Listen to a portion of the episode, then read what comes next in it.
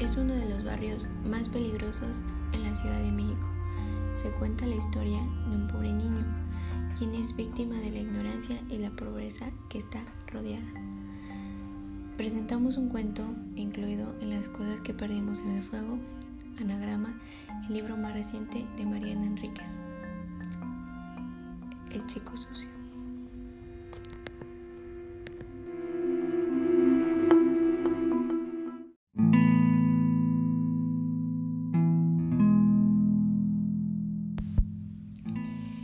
Capítulo 5. Sentimientos de culpa. El chico decapitado decía la televisión. Tenía entre 5 y 7 años. Era difícil calcularlo porque en vida había estado mal alimentado. Me gustaría verlo, le dije a Lala. No seas loca. ¿Cómo van a mostrar un chico decapitado? ¿Para qué lo queréis ver? Qué macabra que estos. Siempre fuiste mostreta, la condesa morbosa en el palacio de las calles virreyes. Es que, Lala, me parece que lo conozco. ¿A quién conocéis? ¿A la criatura? Le dije que sí y me puse a llorar. Estaba borracha, pero también estaba segura de que el chico sucio era ahora el chico decapitado. Le conté a Lala el encuentro, esa noche que había tocado el timbre. ¿Por qué no lo cuidé? ¿Por qué no lo averigüé? cómo sacárselo a la madre, porque al menos no le di un baño. Si tengo una bañera antigua, hermosa, grande, que apenas uso, en la que me doy ducha rápida sola, que muy de vez en cuando disfruto con un baño de inmersión, ¿por qué al menos no quitarle la mugre?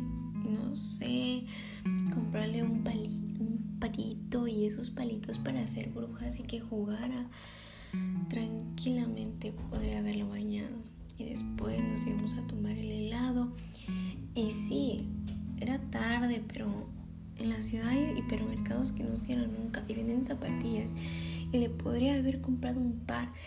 ¿Cómo lo dejé andar descalzo de noche por esas calles oscuras? No tendría que haberle dejado volver con su madre. Cuando ella me amenazó con la botella, tendría que haberle llamado a la policía para que la metieran presa y quedarme yo con el chico, ayudar que entrara en adopción con una familia que lo quisiera. Pero no, me enojé con él por malagradecido, por no, porque no me defendió de su madre. Me enojé con un chico aterrorizado, hijo de una madre adicta, un chico de 5 años que vive en la calle que vivía en la calle porque ahora está muerto, degollado. Lala me ayudó a vomitar el inodoro y después fui a comprar pastillas para mi dolor de cabeza. Yo vomitaba de borracha y de asustada y también porque estaba segura de que era él, el chico sucio, violado y degollado en un estacionamiento, quién sabe por qué. ¿Por qué le hicieron esto, Lala? Le pregunté acurrucada en sus brazos fuertes, otra vez en la cama, las dos fumando lentamente nuestros cigarrillos de la madrugada. Mi princesa, yo no sé si es tu chico el que mataron, pero cuando sea la hora, vamos a la fiscalía y así te quedarás más tranquila. ¿Me acompañas? Por supuesto. ¿Pero por qué, Lala? ¿Por qué hicieron una cosa así? Lala apagó el cigarrillo en un plato que estaba al lado de la cama y se sirvió otro vaso de whisky. Lo mezcló con Coca-Cola y revolvió el hielo con un dedo.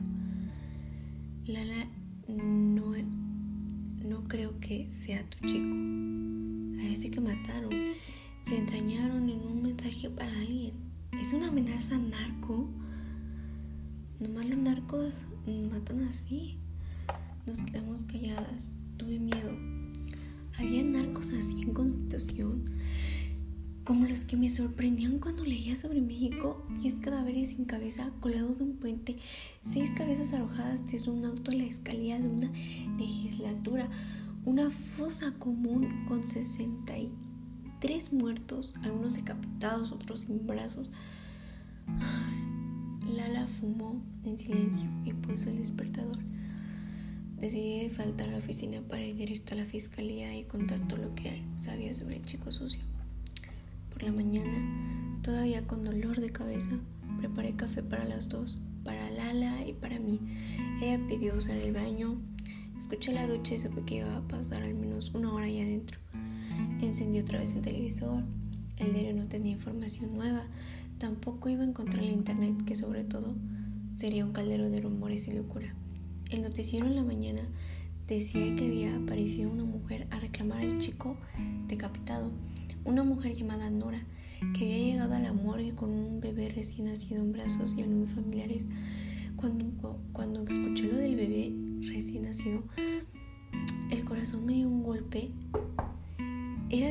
El chico sucio, entonces la madre no había ido a buscar el cuerpo antes porque Qué casualidad más espantosa. La noche del crimen había sido la noche del parto. Tenía sentido. El chico sucio había quedado solo mientras su madre paraba. Y entonces... Entonces, ¿qué?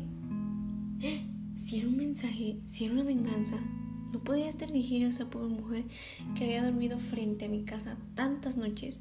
Esa chicadita que debía tener un poco más de 20 años. A lo mejor el padre eso, el padre. ¿Quién diría que el padre de Chico Sucio fuera? Pero entonces las cámaras enloquecieron, los camarógrafos corrían, los cronistas se quedaban sin aliento, todos se arranjaban sobre la mujer que salía de la fiscalía y gritaban, Nora, Nora, ¿quién cree que le hizo a Nachito? ¿Se llamaba Nachito?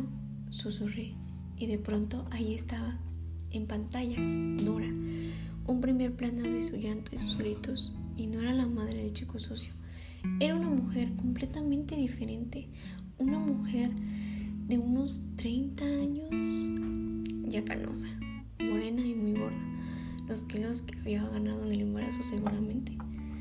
Casi lo contrario a la madre del chico sucio. No se entendía lo que gritaba, se caía, Alguien la sostenía por detrás, una hermana seguramente. Cambié de canal, pero todos tenían a esa mujer gritando hasta que un policía se interpuso entre los micrófonos y los gritos y apareció un patrullero para llevársela. Había muchas novedades, se las conté Lala, sentadas en el inodoro. Mientras ella se afeitaba, arreglaba su maquillaje, se recogía el pelo en un prolijo redete. Se llamaba Ignacio Nachito y la familia lo había denunciado desaparecido el domingo, pero cuando vieron por televisión lo que pasaba, no pensaron que era su hijo porque este chico, Nachito, desapareció en Castelar. Son de Castelar. Pero es lejísimo eso. ¿Cómo terminó acá? Ay, princesa, qué espanto todo esto. Yo levanté todos mis turnos, ya decidí, no, no sé, puede cortar el pelo después de esto. Tiene el ombligo cosido también. ¿Quién? ¿La criatura? Sí, parece que lo, le arrancaron las orejas o algo así. Reina, en este barrio nadie duerme más. Yo te lo digo. Acá seremos delincuentes, pero eso es satánico. Eso están diciendo que es satánico. No, satánico no. Dicen que fue un sacrificio, una ofrenda a la muerte. Salve Pompa, Gira, Salve María Padilla. Anoche te conté que el chico me dijo de San la muerte. No es él, Lala, pero él sabía. Lala se arrolló frente a mí y me clavó sus enormes ojos oscuros. Usted, princesa, no voy a decir nada de esto. Nada. Ni a la fiscalía ni a nadie. Anoche yo estaba loca de dejarla ir a ver a la jueza nada de nada, nosotras somos una tumba, con perdón de la palabra. La escuché, tenía razón. Yo tenía que decir, nada que contar. Apenas una caminata nocturna con un chico de la calle que había desaparecido, como solían desaparecer los chicos de la calle. Sus padres se mudaban de barrio y se los llevaban con ellos. Son una navanita de ladrones niños o de limpiavidrios en la avenida o de mulas de droga. Cuando los usan para vender droga, tienen que cambiarlos de barrio seguido. Hacen campamento en una estación de sublete. Los chicos de la calle no se quedan nunca en un solo lugar. pueden durar un tiempo, pero siempre se van, también se escapan de sus padres o se van porque aparece un tío lejano que se compadece y se lo lleva a su casa lejos, en el sur, una casa sobre una calle de tierra, o compartir una habitación con cinco hermanos, pero al menos a estar bajo techo. No era raro para nada que madre e hijo hubiesen desaparecido un día para el otro. El estacionamiento donde habían aparecido el chico decapitado no quedaba en el recorrido que el chico suicidó y yo habíamos hecho esa noche. Y lo de San Muerte. Casualidad, Lala decía que el barrio estaba lleno de devotos de San Muerte. Todos los inmigrantes paraguayos y la gente de Corrientes eran fieles al santito, pero eso no los convertía en asesinos. Ella era devota de la pompa gira, que tiene el aspecto de una mujer demonio con cuernos y tridente. ¿Y eso lo convertía en una asesina satánica? Claro que no. Quiero que te quedes unos días conmigo, Lala. Pero claro, princesa, yo misma me preparo mis aposentos. A Lala le encantaba mi casa, le gustaba poner música bien alto y bajar las escaleras lentamente con su turbiante y un cigarrillo. Una mujer fatal negra. Soy la Josefine Baker, decía. Y después se lamentaba por ser la única travesti de constitución que tenía la remota idea de quién era Josephine Baker. No tienes noción de lo brutas que son esas chicas nuevas, ignorantes y huecas con una cañería. Cada vez vienen peor, están todo perdido.